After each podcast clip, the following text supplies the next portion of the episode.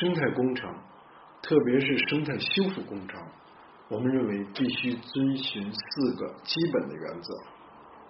第一个呢是节约原则，我们一定要知道，我们每一个人力、每一滴水、每一度电、每一克在生态修复、生态工程中使用的材料，不管是钢筋水泥还是化学药剂，它们通通都有在之前发生的生态代价，生态代价。就是对生态的负担。我们在修复过程之中，如果能节水、节电、节省人力、节省化学药剂、节省材料，都是对工程之外的生态的保护。这是一个很重要的基本原则。第二个原则呢，叫自然原则。我们如果能够让自然长出草来，比如本地草。我们就一定不要种草皮。我们如果能让自然长出树来，我们就要少种树。我们看到大量的整齐的、系统的生态工程，种树的、铺草皮的，那么这些呢，都应该尽量的减少。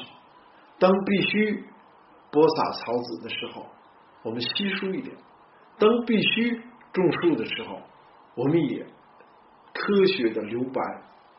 我们知道呢，在自然界中，本地的物种，自然界中生长的这些生命，是生态的最重要的有机的部分。我们应该尊重自然。自然原则还包括，除了本地物种之外呢，还包括系列的。适合，比如说这是荒漠地区，那么呃这是滨海湿地，我们经常看到的在滨海湿地上去种树，这就是没有，这就是违反了自然原则。比如北京不老屯原来有一个湿地有一个项目，就植树项目，你即使种的是本地的树，它也违反了自然原则。因为自然原则呢，要尊崇自然，放在首位。当然，自然原则中还有应尊重自然的同时呢，积极的参与自然。我们不是说，呃，比如三江源卓乃湖这个例子，它那里溃坝了，发生了湖底裸露，带来了大规模的沙尘暴。有的科学家就认为，哦。尊重自然，不用管它。我们知道，从大禹治水到四川离啊，四川的都江堰，我们人类做过大量的努力，做了大量的自然参与、尊重自然前提下的人为的努力，这也是非常有必要的。这是自然原则的一部分。第三个大的原则呢，叫有限原则。我们不能够，比如说我们治理一个湖水，这个湖水我们不是要喝的。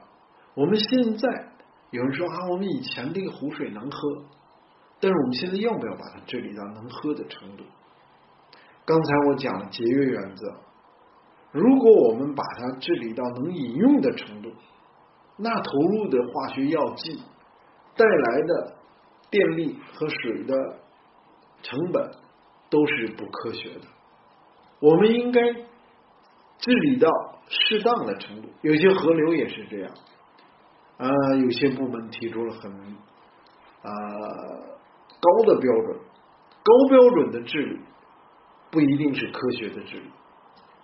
有限原则就是治理到适当。这个水是喝的水。我们就要把这水治理到能喝的标准。这个湖，它是一个生命之湖，要鱼能在里面生存，所以我们就要治理到鱼能生存。比如说，呃，带海，那么带海里边呢是有氟化物，那么用我们现在统一的工业的环境的和自然水的标准呢？的符号物超标，我们要不要治理掉符号物？我们认为不应该。有限原则就是根据自然、客观和实际需要进行治理。如果超出需要的任何治理，都是对生态的修复的根本思想的一种背叛和违背。因为你这一盆水、这一壶水治理的更高的洁净程度，它一定伴随着化学药剂各方面的代价。而所有的，我们知道每一度电，它也是有生态环境代价的。即使你这个电不是煤电，你是风电，好不好？有没有自然代价？一样有的。风电的设备，它也是自然代价，所以我们知道呢，我们要特别强调有限原则。再举一个例子，常州毒地案。常州毒地案为什么会发生？其实那块土地作为化工厂留下来的土地呢，土地污染是非常严重的，因为是很多年以来。在我们还没有认识到环境这么重要的时候，化工厂就在那里生产。那么在这种情况下，为了修复那个土地，把土挖出来、运走、烘焙、洗弄干净，整个的这个环境修复过程、生态修复过程，带来了自身的污染，带来了社会的重大关注。所以这种修复就没有找。按照有限的原则，有限修复的原则。那么第四个原则呢？我们认为是宏，我们叫宏观原则。这里头包括系统治理，就是我们在修复这个地方的时候，整个周边的环境要统一起来去考量。比如说，它在城中心，我们对环境修复的状态和强度，以及最后要求的标准。可能昆虫有害的物种，可能就要稍微注意一点。但是，它如果在郊外或者是在非常偏僻的地方，我们就对这一类的控制就会，它要整体的去考虑，要生存和环境，它有包括系统治理的去考虑。比如海水，海水我们。在向海水要入海的河流排污的考这个修复的标准是什么原则？它要系统的去考虑。系统原宏观原则除了系统原则之外呢，还有一个重要的内容和思想就是算总账。我们要把一地的修复和整体的生态的思想。在刚才的节约原则和有限原则的基础上呢，我们强调宏观原则是要宏观的去考虑这个生态生态修复对不对？我们中卫腾里沙漠那里有一块污染地，那么已经十年了，那么这些土壤挖出来去装袋去堆积。然后再去周边挖出来类似土回来填，这都不符合宏观原则。你这个土壤挖出来装袋之后，首先呢，在本地它的地下的扩散会加剧了，它的污染会更充分的影响了环境。我们在周边再挖了土来填。这再一次，对于标的的地方，你看来是恢复了原貌，或者甚至于提出来做的平整，这些都不符合有限原则和自然原则，因为自然上那块地方不是平整的。有限原则，它是我们不需要，因为那地方我们不是我们的农田需要耕作的机械的行驶。所以我们不需要把那个土地进行平整，这就是宏观原则和之前这个这四个原则，它是整体一体的。我们在修复过程之中，在这个四个原则的基础之上呢，还要考虑对于标准的设定。我们过低的标准和过高的标准都是不正确的，应该做适当的标准。一个湖，一个河，一个土壤，该怎么样做标准呢？比如说，南方有一些土壤啊被重金属污染了，这时候该怎么修复呢？它我们要考虑节约原则、自然原则、有限原则和宏观原则。宏观上，这块土地被污染的土地，如果把重金属从土壤中再都拿出来。说实话呢，是非常需要需要非常高的代价的。那么相反的，我们如果比如说我们种蓖麻，我们知道蓖麻籽、蓖麻油呢也是很重要的原料，但是不实用，可以做高非常特殊的高级的工业润滑油，这是我们必须的。那么在这个土地上，如果种蓖麻，作为土地的节约原则、自然原则和有限原则、宏观原则的一部分，进行这样的生态修复工程，我们认为是恰当的。如果全部把重金属从已经污染中，那么它的代价呢是不恰当的。当然了，我们有一部分土壤也确也一一定需要把重金属提出来，给它分离出来修复了，因为我们的粮食、蔬菜，我们的。需求宏观上的，如果确实需要的，我们还是可以这样做的。讲了生态修复的四个原则之后，有人问我说：“那污染企业的责任是不是就会因为你这个四个原则就做有限修复，它因此就责任大大的减少了呢？”和生态修复四个原则结合在一起，我还想讲一个责任。的问题，污染企业，它对于污染之后的修复，它的责任是全面的，是它的污染应该达到彻底消除的责任，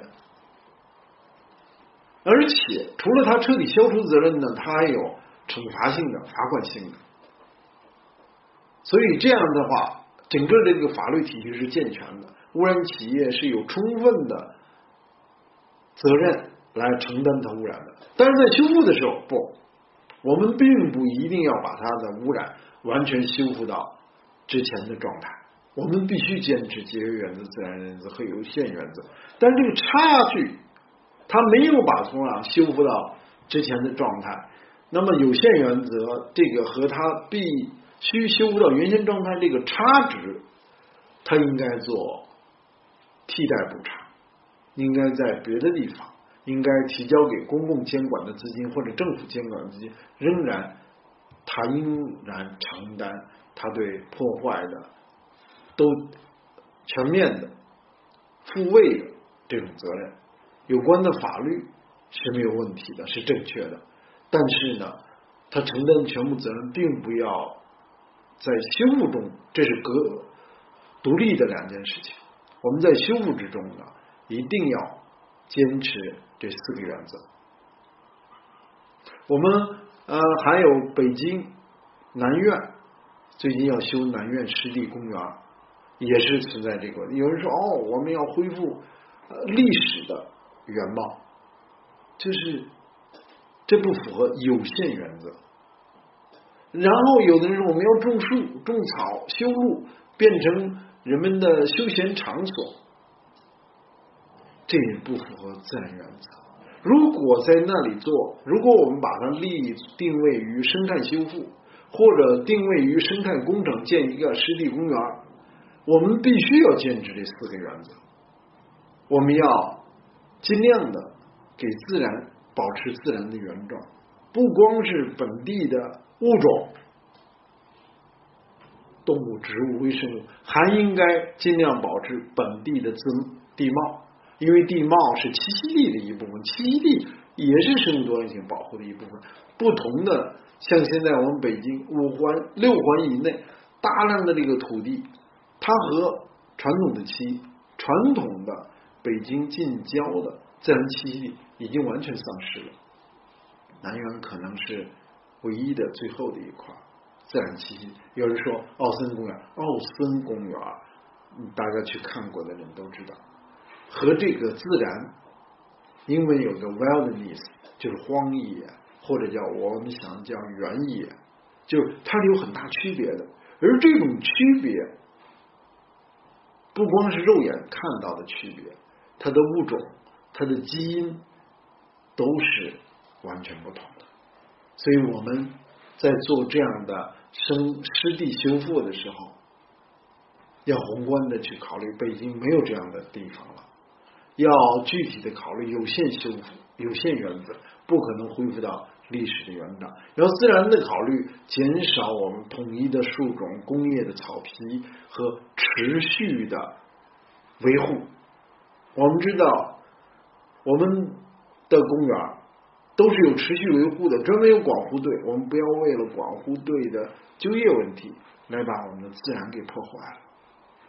我们浇水、施肥、打药、除虫、园林的这些基本的原则，刚才我提到的这些原则都不符合自然原则。其实我们知道呢，在北京，在南苑不浇水。完全可以长出来非常好的、非常茂密的草和树。我们知道，不打药、不施肥，自然。如果我们要讲生态的话，它提供的生态保护、生物多样性保护、生态的修复，自然的力量是非常强的。而且，这个节约，不管我们翻斗车去挖造出来的新的人工湖。还是每一个人每一天的工时都具有生态代价。我们应该在坚持。我们其实丰台就有园博园，去的人也不多。我们还要不要再造一个人造的公园？现在这个时间节点是不是这个时间节点？我们是不是更应该考虑到把它做战略留白去对待？我们更应该在这个工程上考虑它做生态修复的四个基本原则，作为我们工作的指导。